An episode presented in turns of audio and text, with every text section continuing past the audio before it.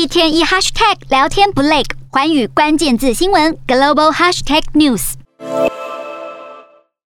哈萨克的修宪公投以百分之七十七点一八的同意票获得压倒性通过，这也标志着宪法赋予前总统纳扎尔巴耶夫长达三十多年的特权正式画下句点。哈萨克现任总统托卡耶夫这样说：“这次修宪的主要目的是要摘掉前总统纳扎尔巴耶夫的民族领袖地位以及他享有的特权。”并且从此禁止总统亲属担任政府公职，以避免日后再有人利用裙带关系进入政府组织。修宪案也分散了国家决策权，部分原来属于总统的权力将会移交给国会，终结所谓的超级总统制。其实，哈萨克在今年一月初曾经爆发大规模反政府示威，民众原本只是抗议天然气价格飙升，结果示威逐步升级为流血事件，而且全国各地都有，总共导致两百四十人死亡，四千六百多人受伤。最终是在俄罗斯维和部队帮忙下平息骚乱。至于总统托卡耶夫，本来是纳扎尔巴耶夫钦点的接班人，更被认为是前总统的傀儡。但是托卡耶夫在骚乱爆发后一到两个星期之内，就先以叛国罪拘捕纳扎尔巴耶夫的盟友，